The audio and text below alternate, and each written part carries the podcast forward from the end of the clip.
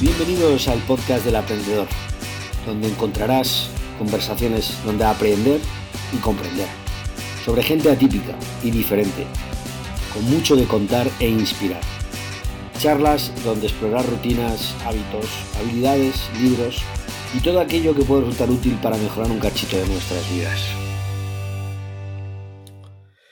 Muy buenas, en un nuevo episodio del Aprendedor tenemos hoy con nosotros a a ver si lo digo bien, Tomás Beretsky. Beretsky. Es Tomás Beretsky, ¿verdad? Sí, Tomás Beretsky, perfecto. Eso es. 28 años. Eres de las pocas personas que lo, que lo has sabido pronunciar más o menos.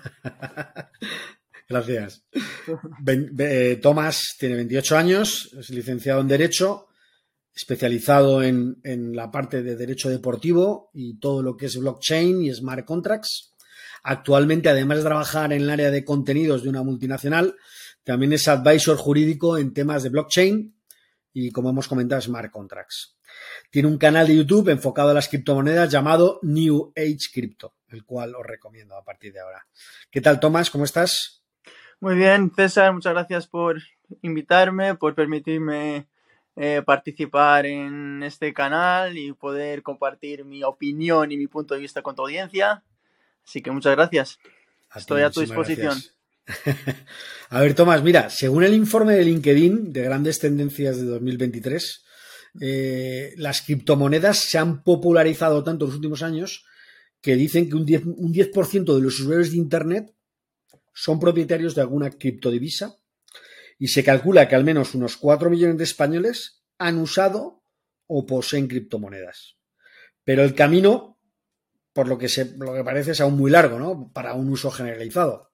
En este estudio dicen que para ser masivas eh, las criptomonedas se tendrá que evolucionar de un activo especulativo a una divisa estable y digna de confianza.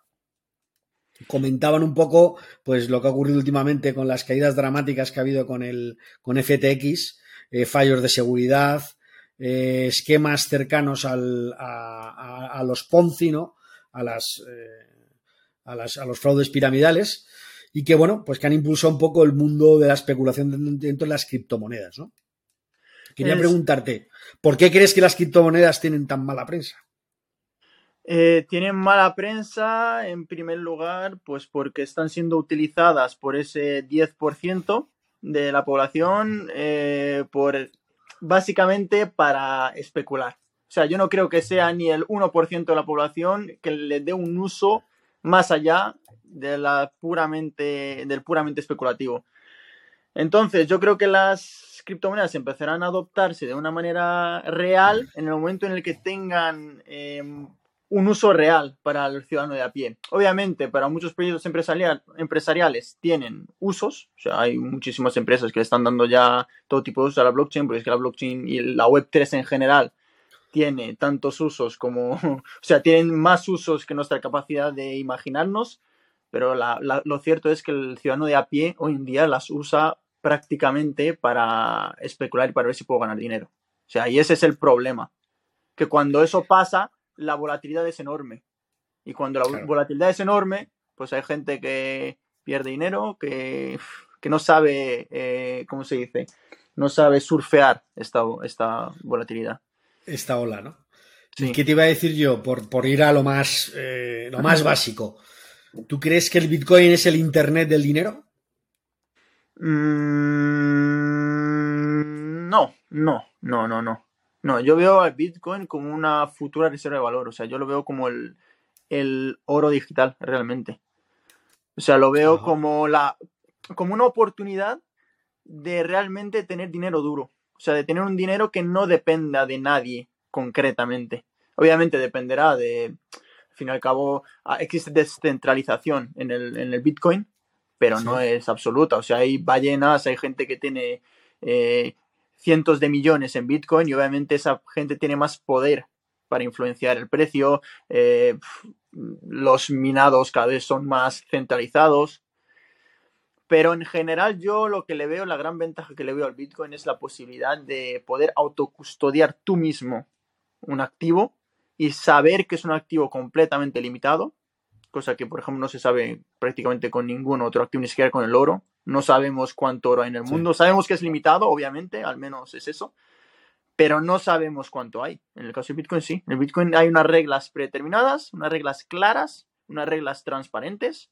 No se pueden ir modificando según la Reserva Federal o los bancos centrales les, les dé por, por, por moverlo.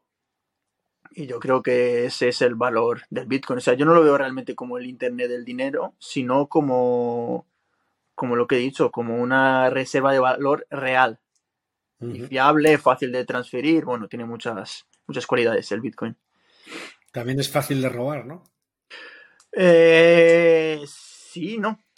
O sea, obviamente, si esto es una de las es una cosa bastante interesante, el hecho de poder tú autocustodiarte tú mismo en un nano ledger, por ejemplo, de tenerlo en tu casa, imagínate 20 millones de dólares en Bitcoin, pues si te entra alguien en casa y te pone un cuchillo en el cuello, por ejemplo, se lo vas a dar y se lo puedes dar en pocos minutos. Sin embargo, cuando lo tienes en el banco, que es lo que le pasa a muchos famosos, les entran en casa, le roban cuatro relojes, le roban un poquito de cash que tengan y ya está, y se van. No tienen su patrimonio en el bolsillo, como puede pasar con la autocustodia. O sea, tiene sus desventajas. claro, eso es donde yo veo, claro, esa, digamos, agilidad, ¿no?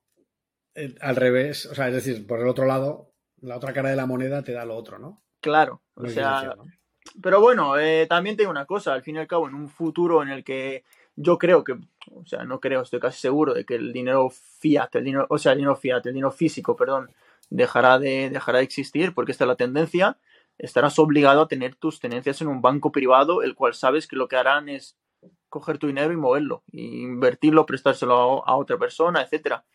Con esto tú, con la autocustodia, al fin y al cabo, tú lo que puedes es, pues mira, yo guardo mi propio dinero y mis propios activos. No tengo por qué eh, dejarlo en manos de a saber qué banco y a saber qué entidades. A lo mejor, mira, te puedo decir, a lo mejor incluso imagínate que yo soy un antisistema, soy un antibanco, soy un anarquista. Y en un futuro en el que no existe el dinero físico, yo no puedo, no podré eh, vivir al margen del sistema bancario. Con el Bitcoin, por ejemplo, sí. Uno de los ejemplos, te puedo un ejemplo. En el caso de. Pero bueno, sí, como hemos dicho antes, tiene, tiene desventajas. O sea, tenerlo tú mismo, pues sí. O por ejemplo, el hecho de equivocarte en una transferencia. Yo a ti se te envió 500 mil dólares en Bitcoin y me equivoco a la hora de enviártelo, hasta luego. No hay, no puedes luego llamar al banco y decir, oye, por favor, que me he equivocado. No, no, hasta luego. Pero bueno, ya. tiene ventajas y desventajas, obviamente. Preparando un poco esta entrevista, ¿no? Y viendo un poquito el tema, ¿vale? Al final mm, me he dado cuenta que hay como cuatro grandes conceptos. Sé que la pregunta es muy genérica, ¿vale? Tú respóndemela como puedas, ¿vale? Mm. Entonces, por un lado está el blockchain, bueno, por un lado, lo que se basa toda la tecnología blockchain, ¿vale? Está el mundo cripto, la moneda, la criptografía y la moneda, la criptomoneda, ¿no? Por otro lado está el NFT también, ¿vale? Y por otro lado está ya el metaverso. Cuéntame un poquito sobre esas cuatro cosas. Eh, a ver, la cosa es que la blockchain es como la red por la que se mueve todo. Las criptomonedas son, por así decirlo, el activo que corre sobre la red el NFT es un tipo de criptomoneda, que es un token no fungible, a diferencia de las criptomonedas al uso que son fungibles. El NFT es no fungible, es decir, es una criptomoneda única e irrepetible, es un código, al fin y al cabo es un código, porque todas las criptomonedas son códigos. esa es otra cosa, me parece un poco que digas, al fin y al cabo, yo pago por un Bitcoin 20 mil dólares y al fin y al cabo es un código. O sea, mucha gente tú le explicas esto, oye, estoy pagando 20 mil dólares por un código, pero es así. Y el metaverso, yo es que el metaverso lo veo como que, como también una cosa que no puede ser totalmente ajena a la blockchain y a las criptomonedas. O sea, el metaverso, por ejemplo, del que presenta Meta, no tiene nada que ver con la blockchain y con las criptomonedas. Sí existen, por, ejemplo, de Centerland, sí existen proyectos Sandbox, etcétera, existen proyectos cripto metaverso. Claro, ahí va yo por ahí. Yo es que he encontrado ese vínculo. Claro. Pero son mundos distintos, quieres decir, ¿no? Sí, sí, sí, es totalmente distinto. Es más, incluso los normalmente los proyectos cripto, los metaversos cripto suelen intentar o procurar ser descentralizados, ser gobernados por una DAO. Que es una especie una DAO? una DAO es una eh, Autonomous Organization, eh, espérate, eh, Decentralized Autonomous Organization. Es Como, una especie, es, es una especie de organización que funciona a través de eh, contratos inteligentes, que no está regida por nadie y es la que dicta las reglas y dirige y gobierna todo el metaverso, toda la empresa o todo lo que, al- lo que sea para lo que se use esa DAO. Es como si nosotros pusiésemos un gobierno que dirija al país y que sea automático, que sea un programa informático, que tenga unas reglas determinadas, que las decisiones se tomen de manera democrática a través de votación. Y, y así, eso es básicamente, es automatizar to- toda la parte de la gobernanza y la toma de decisiones. Eso es una ¿La DAO. fundación Bitcoin es eso o no? ¿O no es eso? Eh, ¿No es una DAO? No, no, no, no, no, no es una DAO. Vale, vale. No. Vale, o sea que entonces, si he entendido bien, blockchain en la tecnología, criptomonedas, ¿no? Los NFTs es lo que tú decías, la diferencia es no fungible, que luego Sí. me tienes que contar, porque claro, también está el concepto del token, ¿no? Sí. Cuando tú, por ejemplo, dices un token, tokenizar un activo real, ¿qué quiere decir eso? Eh, pasarlo, básicamente meterlo, convertirlo, coger una acción, por poner un ejemplo, Sí. sacar un token, que es una criptomoneda, que represente esa acción dentro de la blockchain, es básicamente, de una manera muy sencilla, meter los activos del, del mundo real, del mundo tradicional, en la blockchain. ¿Para, ¿Para qué? Para poder sacarle todas las ventajas que tiene la blockchain. Vale, cuando decías acción, te refieres a la acción de Endesa, por ejemplo. Sí, sí.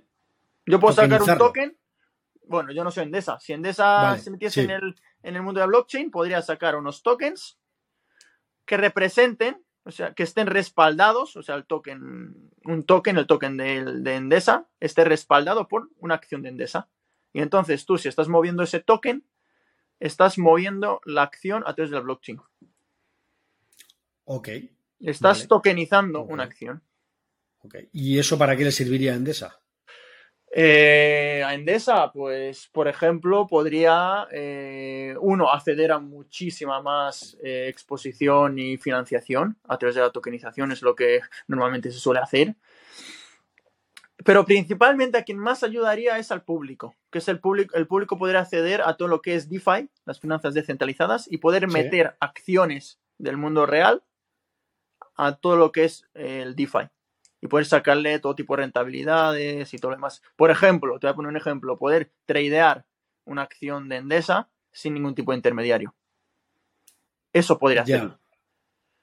Entonces, imagínate que toque, yo, yo, por ejemplo, Sí. claro, es lo que tú dices, Endesa hace eso y yo compro un token y yo Sí. te lo quiero vender a ti, ¿vale? Entonces, en esa venta no aparece Endesa por ningún lado. No, O sea, lo único que hacemos es vendernos un token que sería como una especie de derecho. Sí, O incluso, o incluso tú podrías cambiar una acción de, de Endesa, un token de Endesa, por un token de Tesla, si también estuviese tokenizado, Vale, vale. sin tener que acudir a las plataformas típicas o los brokers típicos o demás, simplemente a través de un smart contract. Y eso, Ah, obviamente, al, Ya, ya, ya. y eso, obviamente, al no haber intermediarios, pues las, todo es más barato, más asequible, más fácil, más todo. Y, y Tomás, ¿tú hasta dónde crees que puede llegar el potencial de las criptomonedas? O sea, viendo todo lo que estás contando, ¿cómo lo ves? ¿Cómo ves el futuro? El futuro, yo creo que el futuro de las acciones y de, de todo lo que es la, aunque bueno, aquí va a parecer un poco demasiado extremista en este sentido, pero yo creo que la tendencia es que se tokenicen todas las acciones, los bienes inmuebles, eh, todo lo demás, que tengan el respaldo en la blockchain. Pero básicamente porque una blockchain, obviamente no las blockchain que tenemos hoy en día, porque las blockchain que tenemos hoy en día son, bueno, ya hemos visto con con cómo han caído proyectos como Terra, etcétera, o sea, son proyectos que todavía no están muy, muy, muy bien auditados y todo lo demás, pero los proyectos, una blockchain bien hecha y bien auditada y bien controlada puede ser un medio, por ejemplo, para ser súper transparente con todo. Para que nosotros, por ejemplo, imagínate si el sistema bancario se moviese a través de una blockchain, podríamos saber qué es lo que hacen los bancos, cómo mueven nuestro dinero, qué reservas tienen, Ya. cosa que hoy en día no la se sabe. opacidad, la opacidad sería cero, ¿no? Claro, la cosa es, ¿interesa esto al sistema bancario? Yo creo que no. Pero yo creo, obviamente yo creo que encontrarán alguna forma, porque al fin y al cabo la- lo ideal en general también de los gobiernos y del sistema bancario es hacernos creer que entendemos y que sabemos lo que pasa sin que sin que realmente sin que sin que realmente lo sepamos. Entonces, yo creo que esto sería una excusa perfecta para que ellos digan, mira, es todo transparente, está en la blockchain, todo perfecto. Sin embargo, a saber qué se inventarán, porque esto es tecnología y se pueden inventar muchas cosas, para ocultarlo de alguna forma. Y nosotros pensar que, bueno, que como es la blockchain y como es todo transparente, pues... Pero sí, o sea, yo creo que la tendencia, al fin y al cabo, la tecnología está haciendo que nos saltemos a los intermediarios. O sea, no tiene sentido que el sistema bancario actual, por ejemplo, siga funcionando al igual que funcionaba hace 50 años, porque prácticamente es lo, mismo. Con Visa, que se lleva eh, un, un, porcentaje, aunque sea ínfimo, pero se lleva algo, y con 200.000 gente. o sea, yo, yo, para pasarte a ti algo, eh, a lo mejor, o para comprar algo, a lo mejor hay cuatro o cinco individuos que se han llevado su tajada. Y esto a mí me parece que no es una cosa. Es ineficiente, ¿no? Sí. Es ineficiente, claro. Y antigua. O sea, yo creo que en día, joder, Estamos para encontrar un sistema un poco más eficiente. ¿Y qué, ¿Y qué, te parece, Tomás, el movimiento que están haciendo los bancos centrales metiendo las CBDCs, ¿no? Las Central Bank, Digital Currencies, ¿no? Sí. Lo he dicho bien, ¿verdad? ¿Qué se diferencia de la criptomoneda? Eh, prácticamente van a ser unas criptomonedas. Van a ser criptomonedas. ¿Y estás a favor de ello o en contra? No, a mí no me gustan. O sea, no. ¿Por qué? Pues porque van a ser eh, una herramienta para tenernos muchísimo más controlados de lo, que, de lo que estamos hoy en día. Es más, yo creo que con las CBDCs van a conseguir el sueño dorado primordial, sí, de vamos, desde la Edad Media de cualquier gobierno y es poder controlar el dinero y saber exactamente qué, qué hace cada individuo con el dinero. Por ponerte un ejemplo, han sacado ya unas las primeras pruebas de CBDCs están, por ejemplo, se están haciendo en China, son los más avanzados, obviamente. Y entre otras cosas, se especula que incluso podrían hacer que el dinero caduque. O sea que si al, al, gobierno le interesa fomentar el consumo, decir, mira, tu sueldo caduca en dos meses. O sea, estás obligado a gastártelo, no puedes ahorrar. Por ejemplo.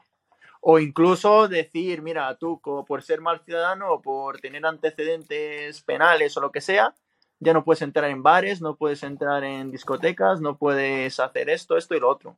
Y lo van o sea, la libertad individual al carajo, ¿no? Se puede decir, ¿no? Pueden hacerlo. Obviamente no creo que se llegue a ese punto. Yo a ese punto yo creo que, bueno, eso es, en China y en ciertos sitios se puede llegar. Aquí en Europa no creo, pero me refiero, les dan el poder para hacerlo. O sea, si quieren, podrían hacerlo con esto. Por eso a mí no me gustan y porque básicamente, porque es lo que he dicho antes, o sea, con esto básicamente van a venir y van a decir que todo es transparente, que todo es súper eficiente.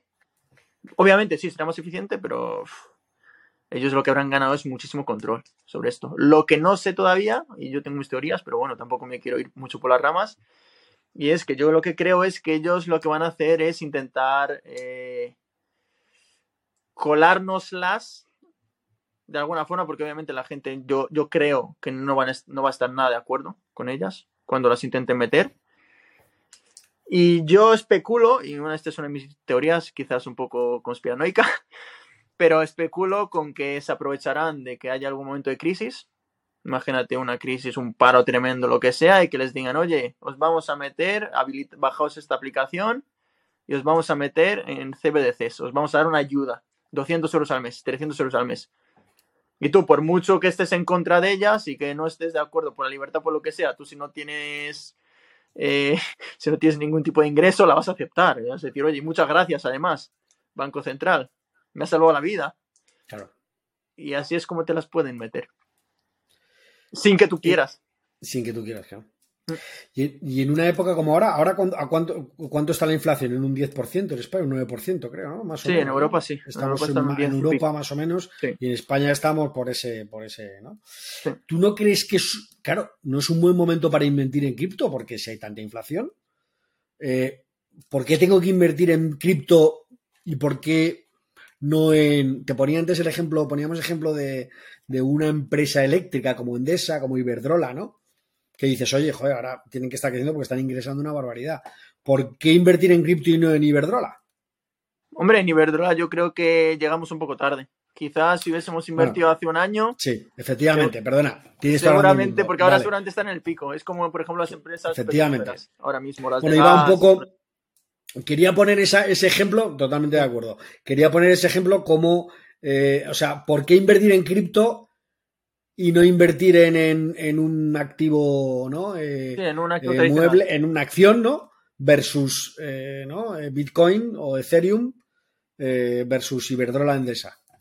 A ver, yo estoy a favor de ambas, ¿eh? O sea, yo personalmente, bueno, yo personalmente ahora mismo estoy invertido solamente en criptomonedas, pero yo estoy a favor, o sea, yo pienso invertir. Hay ciertas empresas, por ejemplo, Tesla es una de ellas, que sí me parecen muy guay y sí que, sí que, sí que voy a invertir. No estoy, o sea, estoy a favor totalmente de cualquier tipo de inversión. La cosa es que las criptomonedas, esto es muy importante saberlo, es como invertir en, en startups.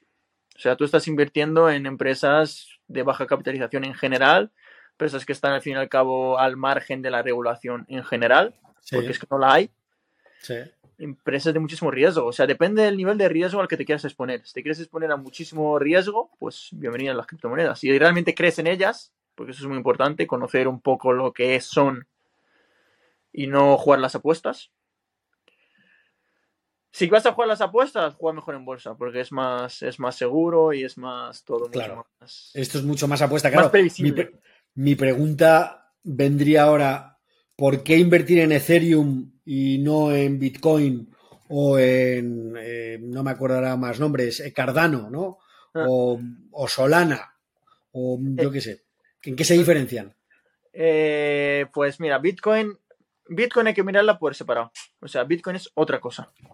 Bitcoin va por otro, sí, vale. Sí, Bitcoin podríamos decir que es prácticamente la única. Bueno, Ethereum está también ahí. ahí Pero Bitcoin es prácticamente la única que podríamos decir que es, es descentralizada. Es un activo descentralizado. Un activo que no, no pertenece a nadie. No es una acción. El Bitcoin es como si fuese Satoshi, el oro. ¿no? A Satoshi, ¿no? Sí. Pero bueno, ahora, ahora hablaremos de Satoshi. Ahora, ahora te haré alguna pregunta sobre él. Pero bueno, perdona, sí, continúa. Entonces, Ethereum Solana, eh, Polkadot, Cardano, las demás, son empresas que tienen un CEO, son empresas, que eso es importante, o sea, hay un proyecto detrás que las emite y es el que controla el precio. Bueno, en teoría con, con Ethereum hay estados que lo consideran, por ejemplo, hace poco Holanda, un tribunal de Holanda consideró a Ethereum descentralizada, o sea que la, la cabeza gobernante de, de, de Ethereum supuestamente no controla el precio, o sea, Vitalik, Vitalik no controla el precio. Supuestamente no, yo sinceramente tengo mis dudas, pero bueno, aunque yo soy muy a favor de Ethereum y se lo consideran así mucho mejor, porque es mejor para ellas. Pero básicamente es eso, o sea, Solana, Cardano, Ethereum, todas las demás, hay que verlas como empresas, como unas empresas tecnológicas que usan la criptografía y la tecnología blockchain para realizar su actividad económica. Mientras que el Bitcoin es, además ese es uno de los grandes valores de Bitcoin, es que no tiene propietario, no sabe quién lo ha creado. Y esto es una grandísima ventaja para Bitcoin, o sea, no está asociado a nadie. No puede venir ese alguien y liarla, por así decirlo. Ya. Así que yo creo que esa, esa bueno, creo no, esa es la grandísima diferencia. Vale, pero por ejemplo, en, Ethereum o Cardano, que hay una empresa detrás, ellos realmente es una empresa que crea criptomonedas con el objeto de eh, a ver, en el caso de cripto, o sea, en el caso de Cardano, Ethereum y todos los demás, eh, lo que, bueno, ellos básicamente lo que, crean es un ecosistema.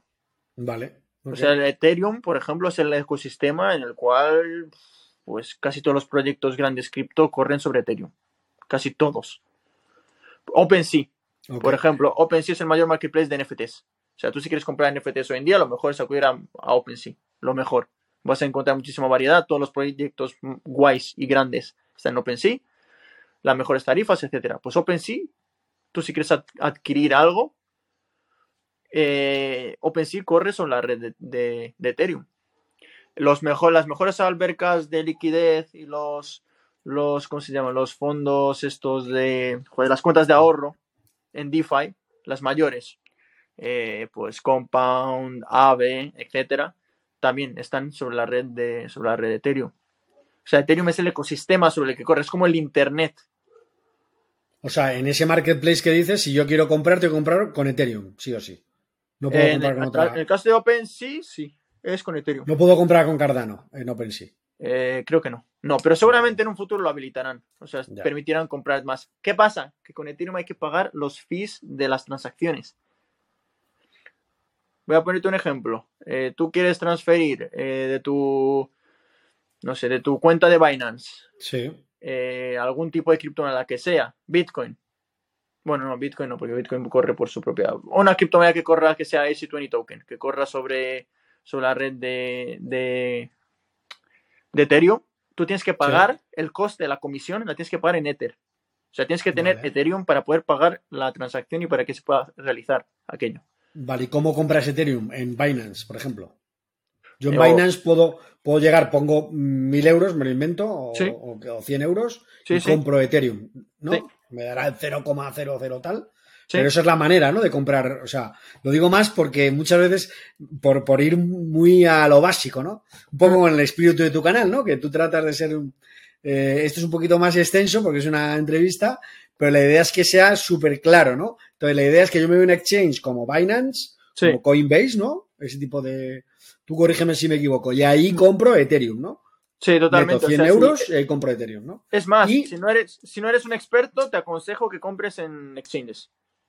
Ahora mismo hay que tener cuidado porque ahora mismo están hay rumores de quiebras masivas, pero en general en exchanges. Luego están hay exchanges descentralizados que funcionan a través de smart contracts, pero bueno, eso es otro rollo, eso ya más avanzado. Vale, y FTX, ¿qué era? Un exchange de criptomonedas. Era un exchange. Era como El- un Binance, ¿no? El un segundo, sí, era, era, de hecho, se le consideraba la gran competencia de Binance. ¿Y qué ha pasado?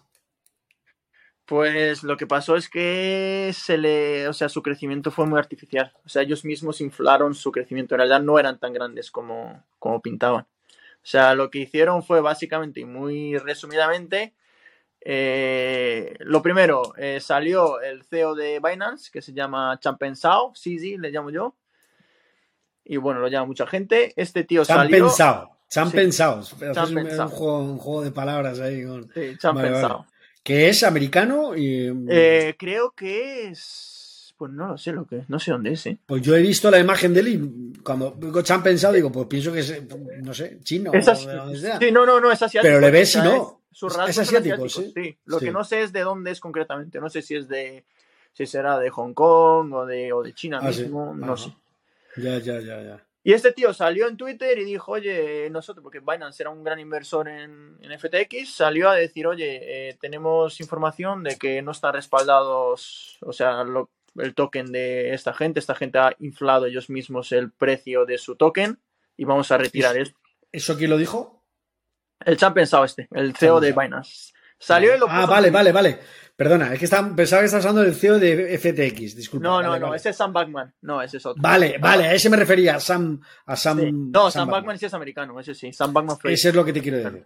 Sí. Por cierto, No. el, se- el segundo, eh, eh, tengo entendido que era, eh, era o es el segundo mm, inversor, no, perdona, ¿cómo se dice? Como que ponía dinero para el Partido Demócrata.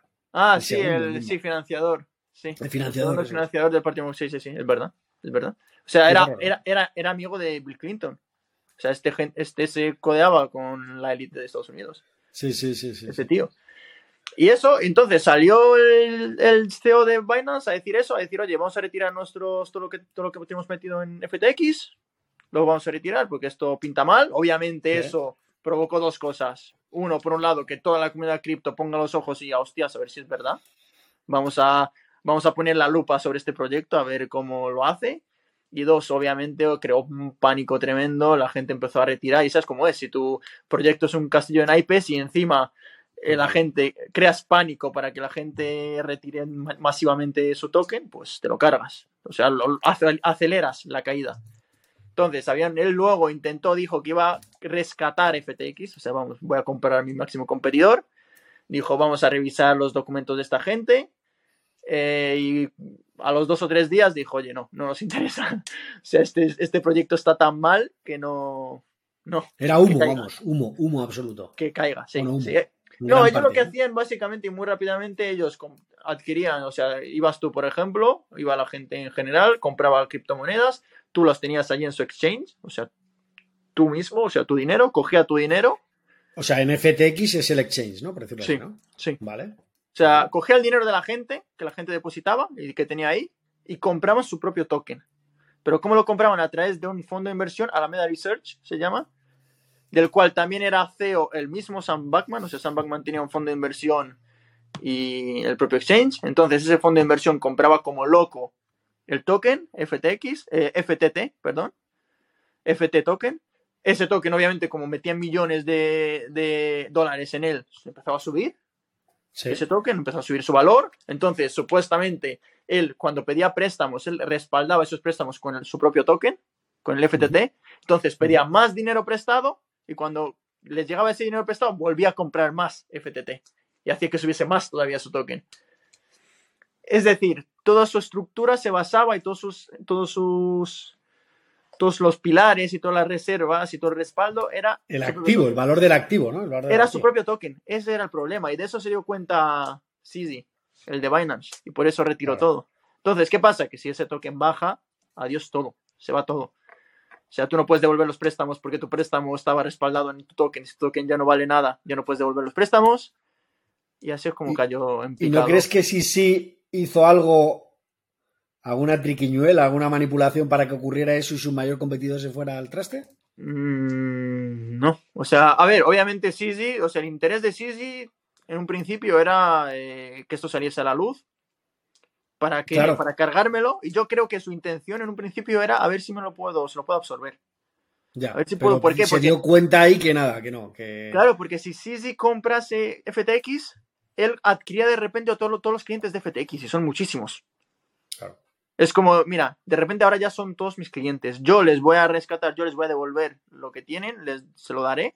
Además, acabas con el pánico porque la gente ya no tiene pánico y dice, bueno, ya es de Binance, o sea, ya no hay riesgo. Ya. ¿Y qué pasa? Yo creo que el CZ, el este, pues eso, sabía lo que hacían ellos. Yo creo que los culpables son ellos, porque ellos mismos autoinflaron. Es más, Ya, el crecimiento de FTX es que era totalmente artificial. O sea, FTX no hubiese llegado donde estaba si no hubiesen hecho estas triquiñuelas. Hubiese sido un exchange más. ¿Y ahora, qué, ¿Y ahora qué pasa con FTX? ¿Qué va a ocurrir? ¿Va a desaparecer o qué? Sí. sí o Y sea, la gente, que ha, la gente que invertido allí, la gente que ha invertido allá ha perdido todo. Mm, sí. A no ser que formes parte de la lista de acreedores que tienen prioridad, porque hay una, hay una parte de activos que todavía quedan en manos del de FTX, Ok. pero estos se van a repartir por un orden. Pero un, un inversor como tú o como yo, si hubiésemos tenido mil dólares en FTX, adiós. Lo habéis perdido. adiós. vamos, es más, los activos que están guardados en, en los exchanges, en caso de bancarrota o lo que sea, pasan a ser suyos y ellos lo van a usar para pagar. O sea, no te lo van a devolver a ti. Tú eres, una, tú eres un, un acreedor que está a la cola. Y si queda algo, te lo darán, pero no va a quedar. O sea, se lo van a dar a sus, a los acreedores prioritarios. Lo que queda. Oye, Tomás, y dentro de, claro, este es un mundillo, o sea, con una cantidad de, de variables, eh, todo muy tecnológico, blockchain, tecnología blockchain, o sea, es decir, es un mundo tal. Pero a mí me gusta llevarme esto a las personalidades que hay dentro de este mundillo, ¿no?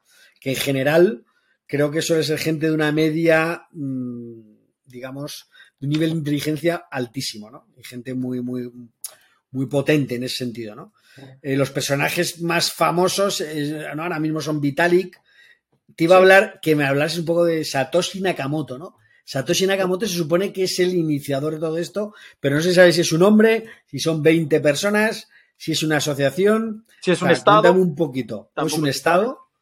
Se sabe, o sea, hay un- es un tío que en 2009, corrígeme si me equivoco por ahí, ¿no? Sí, sí. Eh, fue ulti- su último movimiento. No se ha vuelto a saber nada más de él, ¿no? Sí. Sí, o sea, crearon esto, lo arrancaron, empezó a expandirse muy poquito a poco. O sea, para que te hagas una idea, la, la primera compra con Bitcoin se hizo, eh, fue una pizza de las Sí, de llamar por teléfono y se pagaron no sé cuántos cientos de miles de Bitcoin, que se le considera la pizza más cara de la historia. O sea, ahora sí, creo que, que es una barbaridad, ¿no? Haciendo el, ¿no? el coste de esa ahora, pizza. ahora mismo serían cientos de millones.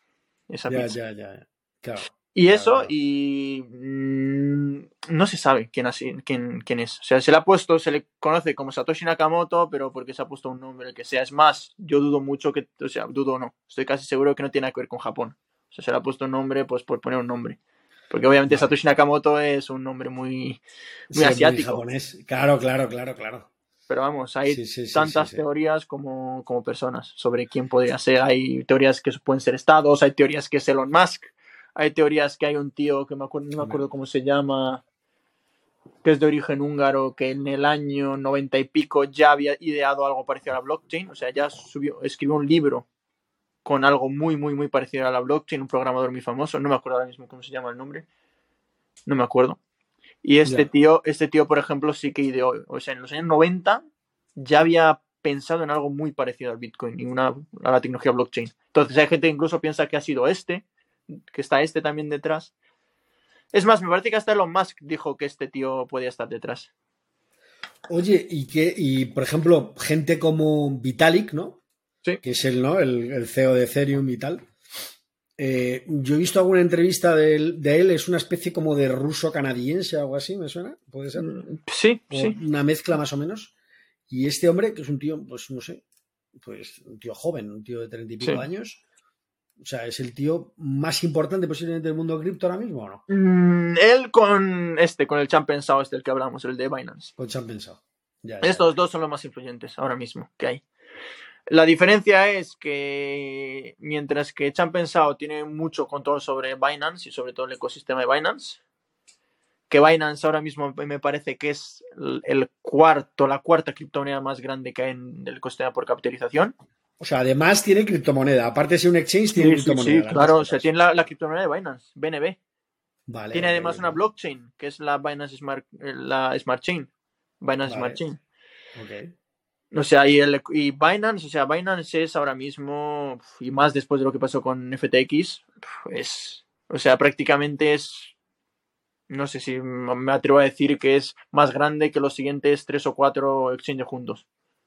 ¿Y qué te iba a decir yo? En tres, cuatro años o en uno, igual este señor es más rico que Elon Musk, ¿o no? No, no creo. No creo. Sin embargo, había escuchado algo, aunque no se me resulta difícil creer, pero lo había leído hace tiempo una noticia de que este tío, o me parece que en el, en el Bull Run, o sea, el año pasado, cuando fue el, fueron las, con las criptomonedas fueron muy para arriba, decían que, era el, hombre más rico de China. Este tío. Ah, pero está en China, ¿eh? Él está localizado en China.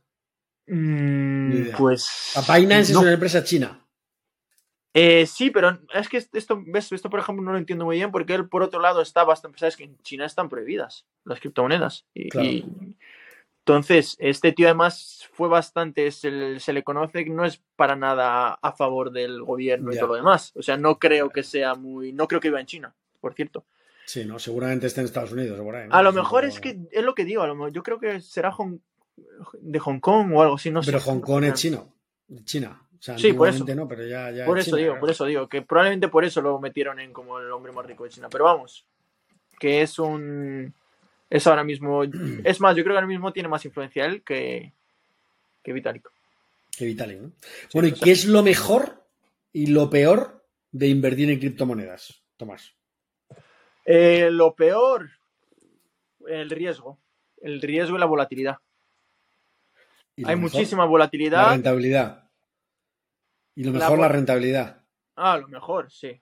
Lo mejor es que, bueno, lo mejor es, mira, por un lado, te estás adelantando a lo que yo creo que es el futuro. Dos, te estás permitiendo, si quieres y si te parece bien y todo lo demás, porque hay gente a la que no le importa, y es estar un poco al margen de todo lo que es gobiernos, eh, bancos, etcétera, poder Tres, obviamente la rentabilidad. Pero bueno, la, la rentabilidad es algo muy... Mm, yo diría que tampoco rentabilidad, ¿eh? O sea, hay mucha gente que pierde. Yo tengo muchos conocidos que han perdido, que han palmado pasta. Es más, la mayoría de mis conocidos han palmado pasta en cripto. O sea, que es un, es un, es un mito eso de que la gente se hace millonaria con criptomonedas. Mm, hoy en día sí. No, bueno, no es un mito. Hay mucha gente que se hace millonario y hay muchos que se han hecho millonarios. ¿Qué pasa? Que se puede ganar dinero muy fácil con las criptos, es cierto. O sea, si sabes navegar muy bien la volatilidad y todo lo demás, puedes ganar mucho dinero. Porque obviamente, cuanta más volatilidad hay, o sea, más rápido sube y baja de precio, más si sabes manejar eso, más pero puedes, ¿en qué te basas? sacar. Pero yo puedo entender que en Endesa tienes unas una memoria, unas cuentas resultados. Sí, pero en Endesa, en Endesa no, en Endesa el precio no va a subir y va a bajar un 20% de un mes a otro. Eso es verdad, eso es verdad. Pero ¿aquí en qué se basa? ¿En qué sube un precio u otro? En la especulación, ¿no? Sí, sí. No te pregunto, eh, te pregunto, no lo sé, ¿eh? Sí, o sea, obviamente las criptomonedas es, y esto es uno de los grandes problemas que tiene, y es que es un mercado muy, muy, muy manipulado. Muy manipulado. O sea, hay ballenas y sobre todo los proyectos más pequeños. A lo mejor el 50% de los tokens de un proyecto pequeño están en manos de cinco personas o de seis. Estos tíos se juntan en un grupo de Telegram, se ponen de acuerdo y te suben y te bajan el precio como les dé la gana. Te pueden hacer un, un 30% más él ve que el proyecto sube un 30%, además esta gente le puede meter... Es que, ¿sabes cómo funciona esto? Los proyectos pequeños. Se juntan tres o cuatro ballenas, le meten en un proyecto, mucho a pasta, gente millones. Ese proyecto te hace un, más 50, sube un 50%. A eso le añades un poco de marketing. Paga, yo qué sé, youtubers, paga eh, eh, anuncios, lo que sea. Se, se, viraliza, la gente ve que eso sube y sube y sube, la gente empieza a meterle todo, todo, su dinero porque es el FOMO, el Fear of Missing Out. Entonces, ahora, ¿qué pasa? Ahora vamos a hablar, tenía, tenía, una preguntita sobre el FOMO, sí, sí, sí. ¿Qué pasa? Que tú entonces te ves que obviamente no quieres quedarte fuera, ves, joder, mira qué oportunidad, esto no para de subir, mira, ves que me lo están, además me lo están diciendo, oye, mira, invierte aquí, metes tu dinero y cuando ellos quieren y consideran que ya se acabó, retiran todo ese dinero más las ganancias y caen picado y tú te has quedado por fuera. Eso es, una, es un ejemplo de manipulación total. Pero bueno, hay muchos otros factores. O sea, últimamente el mercado de criptomonedas está muy atado al, mercado tradicional. Al SP500, al DAX alemán, al Nasdaq sobre todo. Pero la gente, imagínate, tiene mil euros. Sí. va Binance, compra Ethereum, ¿vale? Y luego dentro de cinco días lo vende porque mm, vale 1500. Ahora mi mm. precio es 1500. Con lo cual ha ganado 500, ¿vale? Pero claro, lo vende en 1500 euros, estoy hablando. Con lo mm. cual, digamos, el que le paga, el que paga mil euros para entrar, se lo paga Binance y el exchange, cuando tú se lo vendes a él, él te lo paga, ¿no? De alguna manera, ¿no? Sí, sí. Con lo cual es como esos 500 euros, esos 500 euros que hemos puesto de ejemplo, eso luego entiendo que eh, hay que pagar impuestos, ¿no? Eh, sí, hay que pagar impuestos. O sea, hay países que, que sea una plusvalía, como, como una plusvalía, ¿no? hay países que lo tienen regulado y otros que no. España, por ejemplo, sí. en España sí. En España sí, eh, tus, ese era el modelo 720. Ahora ha cambiado. No me acuerdo exactamente cuál es, cómo se llama este modelo, pero vamos, tú lo que tienes es lo primero que declararlas. Si tienes más de 50.000 euros en criptomonedas, tú ya tienes que avisar a Hacienda, independientemente de que pagues impuestos o no. Y los impuestos en criptomonedas se pagan en el momento en el que tú las cambias, no por dinero, sino por otra. O sea, tú tienes Ethereum, ah, lo conviertes en Bitcoin y si te ha generado algún tipo de beneficio, tienes que tributar por ello. Pero ¿y en qué valor? O sea, ¿en qué, en qué moneda? Eh, no, o sea, en euros, claro. O sea, Hacienda no Ah, vale, o sea, lo que vale, lo que vale, ya, pero si yo lo cambio Ethereum por. No, Hacienda, Hacienda lo que va a hacer es, oye, tú has comprado Ethereum en, yo qué sé, mil. Tal día, que valía tanto, ¿no? Sí. Tú aquí lo has cambiado, ¿cuánto valía? 1500, pues ya está. Ellos, ellos te lo van a calcular siempre en euros. Y ellos lo van a ver como si fuese euros. Eso es lo que te quería preguntar. Sí. Oye, y Tomás, tú como experto y bueno, y, youtuber del asunto, ¿no? Y bueno, pues eh, está muy metido en este mundillo. ¿Qué malas recomendaciones oyes hoy dentro de los medios respecto al mundo cripto? O sea, ¿qué cosas eh, piensa todo el mundo, ¿no? Que es mm. una mala recomendación o que piensas que es un error o que es mentira una mala, o sea, que es un error que comete la gente. Sí. Sí. más que nada es que si yo empiezo a enterarme del mundo cripto, ¿vale? Sí. Y oigo muchas cosas, mm. ¿no? Y oigo comentarios, como tú lo has resumido muy bien, pero que es algo que realmente es algo negativo que la gente se está tragando y que es mentira. Eh, lo primero que están metiendo a todas las criptomonedas y están considerando a todas las criptomonedas en el mismo saco. Eso es una de ah, ellas. O sea, la criptografía es la tecnología. Pero es como, como he dicho antes, el Bitcoin no tiene nada que ver con Ethereum. Ethereum no tiene nada que ver con Binance, por ejemplo. Binance es que es un exchange. O sea, Ethereum es una red. El problema es cuando mm, que la gente mete y califica todas las criptomonedas en el mismo saco. Claro, claro. Es, mira, te pongo un ejemplo. Hay proyectos que lo que hacen es eh, sacar tokens que representan oro Pax Gold, por ejemplo, Pues tú no puedes, o sea, es un token al fin y al cabo que está respaldado por una onza de, de oro. O sea, esto no tiene nada que ver con, el, con Ethereum, por ejemplo, con el token de, con el Ether, con el token de Ethereum. Pero en general, esto escucha los medios, te van a hablar de las criptomonedas en general. Las criptomonedas es como, es como un medio, es como si tú metieses a todas las, a todas las acciones en el mismo saco. Acciones en general. Simplemente por el hecho de que se están emitiendo, pues, no sé, en papel o bueno, ahora últimamente de manera tecnológica. Yo creo que eso es muy, muy importante y es algo que en- estoy observando que no se, no se está, no se está teniendo muy en cuenta y es eso. Es que son cosas totalmente distintas. O sea, Bitcoin es una cosa, Ethereum es otra, son empresas, al fin y al cabo. Oye, Tomás, si tú con 28 años, que eres una persona bastante joven, ¿cuánto tiempo llevas en este mundillo de las criptomonedas? Empecé a principios de año 2019. O sea, Y desde entonces- Casi 3, 4 años, ¿no? 3, 4 años llevas, ¿no? Sí, sí, sí, llevo, llevo cuatro años ya. Más de cuatro. Bueno, de- en- dentro de una van a ser más de cuatro, sí. Y después Bueno, no. de ese tiempo. Sí. Sí. Sí, van a ser cuatro, Cuatro años, años, ahora. Y después de ese tiempo, ¿qué te hubiese gustado que te hubieran recomendado cuando empezaste en este mundillo cripto? Y ahora lo ves con perspectiva y dices, joder, qué error tenía en aquel momento. Pues, por ejemplo, yo pues caía en la trampa de. Yo caí en bastantes trampas. Lo que pasa es que caí con muy poco dinero, por suerte. Porque, Bueno, por otro lado, hice las cosas bien y es que invertí muy poquito. Como será consciente de que no entiendo mucho, me da miedo, eh, no lo conozco, y más en esa época que ahora últimamente se ha viralizado más. Pero justo en el 2019, pues todavía no había tanto contenido, no estaban tan, tan conocidas. Pues yo lo que hacía, pues por ejemplo, intenté, intentaba tradear con criptomonedas, pero directamente. O sea, intentaba comprar y vender, comprar Vale. y vender, comprar y vender, y Eso te voy a decir. no, no paraba de perder. Y eso es un error absoluto. Comprar Sí. y vender, tradear. Sí. Sí. es muy, muy difícil. O sea, el trading en general es muy difícil y con las criptomonedas mucho más. O sea, muchas veces, muchos consideran a las criptomonedas el viejo este. O sea, muchos consideran que si tú eres un experto y consigues dominar las criptomonedas, o sea, lo que es el trading, la volatilidad y todo eso, cuando vayas al mercado tradicional de la bolsa te va a parecer eso un paseo. Porque es que pues, es, es una bolsa con esteroides, las criptomonedas. Tal cual. Oye, Tomás, ¿y si alguien eh, que está empezando en el mundo cripto, como yo, por ejemplo, Sí. estoy bastante fuera del mundo cripto, y quiero entenderlo, aprender, ¿qué no le recomendarías? ¿Qué no me recomendarías, por decirlo así? Mm, no te recomendaría. eh, Buena pregunta. Eh, te recomenda... Bueno, no te recomendaría lo primero. Yo, cuando entré en criptomonedas, yo me informaba, el medio a través del cual me informaba eran los principalmente los canales de YouTube. Vale. Era eso. No te recomendaría que cogieses y vieses un canal grande porque tenga muchos seguidores y por lo tanto le des mucha notoriedad a lo que diga. Que vayas y hagas lo que esa persona te diga.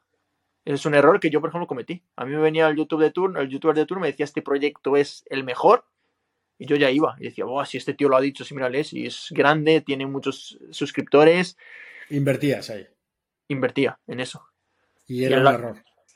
Muchas veces sí. Ahí ya, ahí, ahí juegas a las apuestas.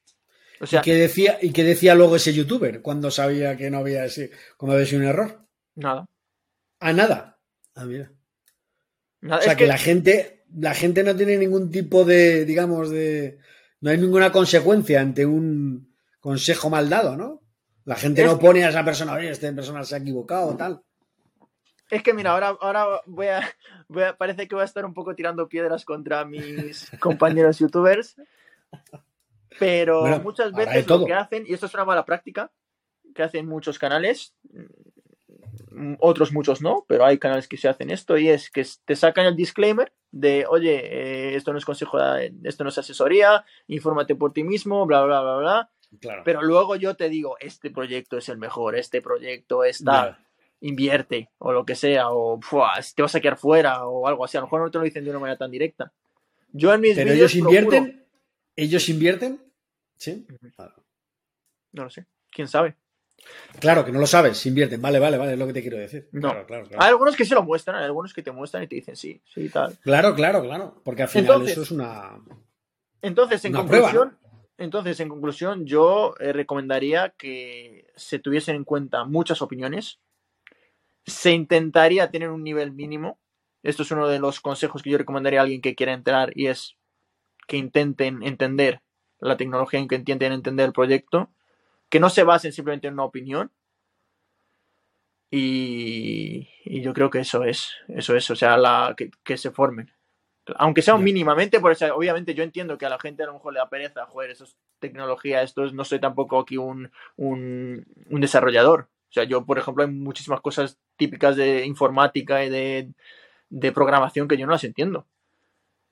Pero sí me baso en, en datos y en, ciertos, en cierta información para antes de invertir. O sea, yo lo, yo lo que recomendaría es que no se dejen llevar por el primer consejo que reciban o algo así para, para invertir. Que no se dejen impresionar, ¿no? Por las personas que. no. y que no jueguen a las apuestas. Porque al fin y al cabo, tú cuando inviertes en algo porque fulanito ha dicho que es buen proyecto, estás jugando a Eso- las apuestas. Es una apuesta, efectivamente. Sí. Oye, y Tomás, ¿qué, qué blog, fuente, eh, youtuber, no sé, fuente de información recomiendas más y por qué dentro del mundo cripto? Eh, me gusta, mira, yo por ejemplo, donde me informo, donde me mantengo bastante al día, hay ciertos canales de YouTube a los que sigo me parece Por ejemplo. información bastante útil. Pues hay un chico que se llama Mad Crypto, al que yo le sigo, es uno de los youtubers con los que yo empecé a meterme en esto. Matt Crypto. Sí, Mad Crypto. O M sea, A Matt de Matt. no, Ma- M Ah, A Matt. D, Vale, Mad vale. con D, Crypto. Sí, loco, de loco, ¿no? Sí. Este es un chico, la verdad es que es un chico que me es un chico que sabe muchísimo del tema y todo lo demás. Español. otro- es mexicano. A mexicano. Hay otro chico que me parece bastante bueno y sabe mucho programación, además el chico es programador, que se llama Alexis Crypto, que también lo recomiendo, es un Sí. muy buen tío. Y Sí. en temas de, de, de páginas web, de información, que es aquí donde yo recomiendo más informarse y mantenerse al tanto, es Cointelegraph, que yo creo que es de las más famosas. Cointelegraph. ok. Sí, que es de las más famosas páginas para de criptos y todo demás, ahí te mantienen bastante al tanto. Perfecto. Esto lo Eh, pondré en las notas del episodio. ¿eh? CoinCrypt, vale. Ok. Coindesk es otra, Vale. eh, Mesari es otra, aunque esta es en inglés, eh, Bain Crypto, estas son todas páginas que son buenas y donde te Bain puedes Crypto. Bain. Bain. B in Crypto. B in Crypto. Ah, ok. Vale, vale, vale, vale. Estas son Oye, todas páginas. Y Twitter, por cierto, Twitter, ¿eh? Ah, sí. el Twitter es el mundo de las criptomonedas. O sea, yo, es más, yo tengo pendiente crearme un, un- una cuenta del canal en, en Twitter, porque ahí, ahí es donde se mueve el mundo. Hay muchos que dicen lo de si no estás en Twitter, no existes en cripto. ¿Y qué cuentas mm, crees más relevantes en cripto? Eh, ¿Cuentas en, en Twitter? De Twitter. Pues... mm,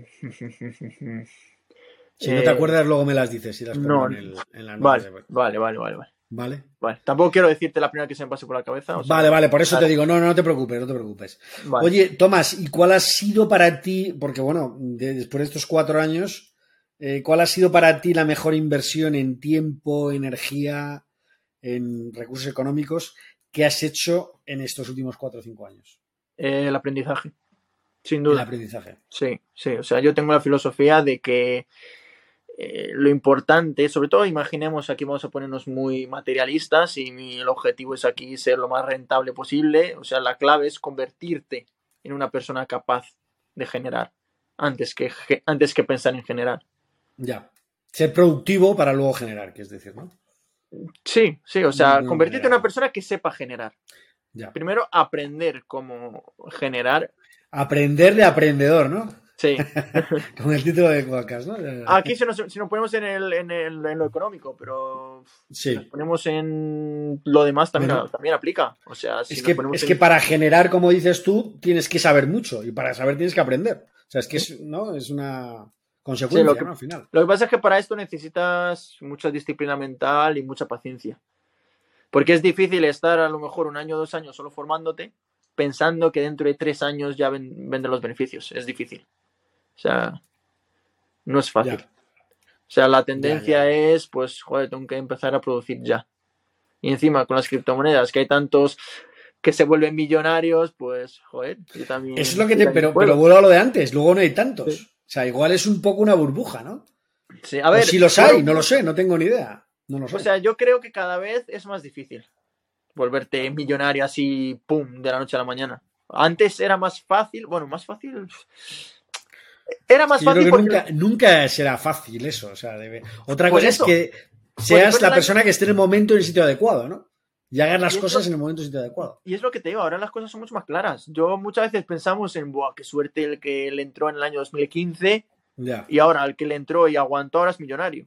El que le entró bien.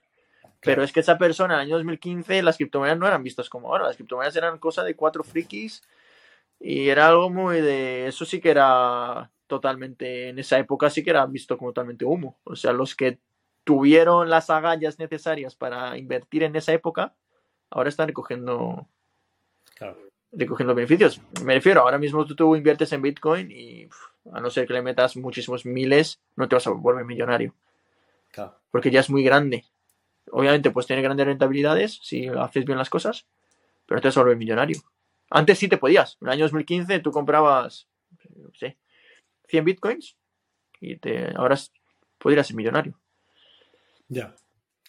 Es que el problema es cuando ya lo sabe todo el mundo ya no puedes ser millonario. Es, una, pues te digo, es una pregunta muy difícil. O sea, hay mucha, claro. hay mucha gente, hay mucha gente hoy en día que sí que se puede hacer. O sea, si sabes navegar bien, puedes ganar más dinero que con la bolsa, con las criptos. Pues por, por el hecho de que es mucho más volátil. O sea, por el hecho de que cuanto más cambio, más diferencia de un día a otro entre el precio, más rentable le puedes sacar si compras cuando debes y vendes cuando debes. Por eso, la, el, por eso muchas veces la volatilidad, pues mucha gente se queja las criptomonedas de la volatilidad, pero es que esto es algo que atrae a mucha gente, la volatilidad. Ya, claro. Los Entiendo. traders no podrían sacarse la rentabilidad que sacan en cripto si no hubiese la volatilidad. Es más, está probado que cuando el Bitcoin y cuando el precio del mercado va lateral, no hay mucho movimiento, pierde la gracia. O sea, ahí está probado, la gente con que se olvida un poco. Pasa Ya. el tema. Y vuelve ya cuando Sí, otra porque vez es, es rutinario, ¿no? ¿no? No tiene nada especial. Es como que no pasa nada. Y como no pasa nada, me Ya. aburro. Ya. Oye, y Tomás, eh, un poco por, eh, eh, por ir enfocando el- en la entrevista y tal, ¿a quién propondrías tú como potencial entrevistado en este podcast? ¿A quién te gustaría escuchar ser entrevistado? A mí me gustaría. Estaría bien mi, mi socio Gonzalo Jiménez, con el que estoy metido en todo el tema este de Above Sport. Es el. Es el, la cabeza del, de Above Sport, que es un despacho de abogados, pero que últimamente se está metiendo bastante en, en cripto y blockchain y todo lo demás. Y la verdad es que es un, es un crack. Es joven, o sea, me saca pocos años. Y el tío, ya te digo, o sea, es un emprendedor total, inversor. O sea, yo con él estamos constantemente teniendo conversaciones sobre bolsa, sobre tal, tal. Y la verdad es que es un tío que puede, puede aportar mucho. O sea, me, me gusta cómo piensa. Ah, qué bueno, qué bueno. O sea, a mí, ¿Y qué- ya te y- digo, yo lo vería, yo lo vería ese. Vale, vale, perfecto. Si te pones en contacto con él, avísame y. Claro que sí. Perfecto, claro, no, no, por supuesto, claro que sí. No, no, de hecho te voy a pedir el, el que me mande ese contacto para, para, para verlo y analizarlo, claro que sí. Y, y, y, bueno, ya sabes que este podcast se llama El Aprendedor, ¿no? El Aprendedor es un concepto que trata de que, bueno, por el medio de estas conversaciones uno pueda aprender, ¿no? Y cuando digo aprender, no es solo aprender, sino aprender qué es lo que te llevas, ¿no? Lo que se lleva cada uno, ¿no? Por eso me parece muy interesante el concepto, ¿no? De, aprend- de aprendedor, ¿no? de escuchar algo y que aprendas con ello, ¿no? Eh, ¿Hay algo que hayas aprendido con H en esta entrevista? Eh, pues. mm, A ver, la cosa es que en esta entrevista, teniendo en cuenta que he estado. Igual no has aprendido nada, no pasa nada, ¿eh? No te preocupes, puedes decirlo sin problema. eh, teniendo en cuenta que me he estado prácticamente escuchando a mí mismo.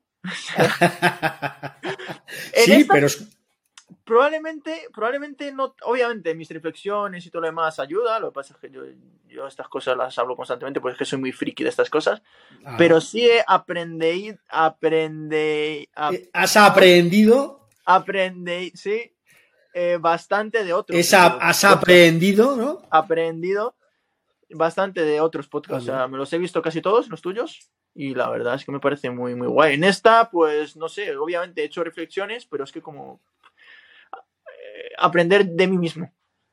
¿Sabes lo que te digo? Bueno, ya, ya, ya, ya. Así ¿Y, que, qué, y, qué, cuáles, y cuáles son tus próximos proyectos profesionales y personales, Tomás? eh, Cuéntanos un poco sobre el canal que tienes. Pues. ¿Y lo, que, y lo nuevo? ¿Y lo que, cuál es tu proyecto en ese sentido? Pues mira, mis proyectos eh, más a corto plazo son, en primer lugar, el canal. O sea, quiero realmente ponerme muy serio, estar, me quiero, quiero aumentar todo lo que es eh, la producción y todo lo demás. Llevo muy poco tiempo con él, en realidad. O sea, quedan muchas cosas, mucho por, por avanzar. O sea, el canal lo quiero priorizar sí o sí. Estoy eh, metido en un proyecto como advisor y todo lo demás. A eso también le quiero dar mucha prioridad ahora a partir del año 2023, que es cuando termino el máster, que por cierto todavía estoy terminándolo, mi segundo máster.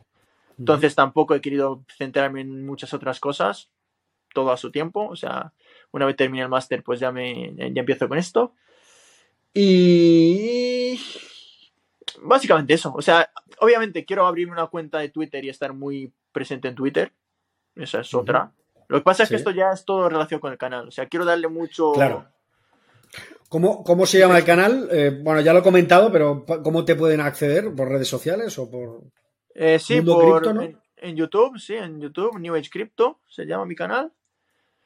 Eh, Twitter no tengo, que es la, mis cuentas pendientes. Y por LinkedIn, por LinkedIn también. ¿Y Tomás LinkedIn, Vale. Ahí, subo pues mucho. Lo que pasa es que ahí lo que subo es más. Quizás no es tan. tan entretenido como el formato vídeo. Subo artículos míos de opinión sobre estudios, sobre determinados, determinados temas. Estoy estudiando, por ejemplo, ahora para mi máster la ley MICA, que es la legislación europea que va a salir. Es un borrador. Así que ahí, digamos que es un poco más para la gente un poco más friki en estos temas. Pero en estos temas de criptomoneda. Sí, criptomonedas, deporte, metaverso, NFTs, todo este ah, tema. Estoy además colaborando porque estoy trabajando para eh, Above Sport. Above Sport es el despacho de abogados en donde estoy que, se, que está abriendo ahora un nuevo, un nuevo departamento enfocado a esto. Entonces, pues estoy colaborando con ellos constantemente. Qué bien.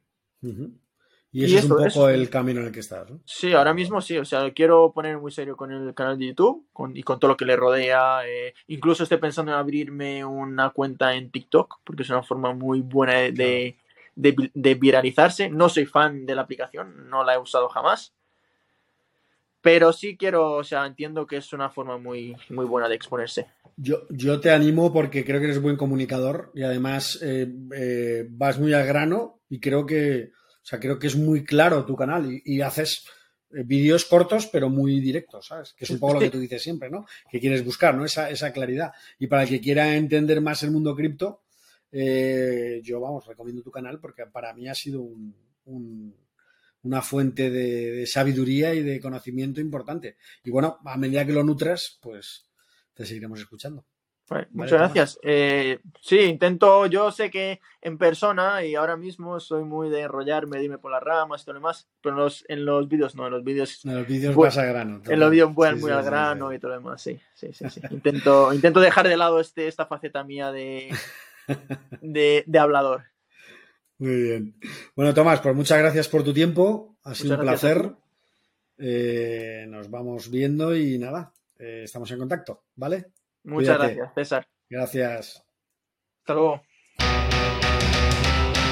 Recuerda que puedes suscribirte en elaprendedor.com para no perderte ningún capítulo. Te espero en el próximo episodio con la próxima charla. Gracias y hasta la próxima.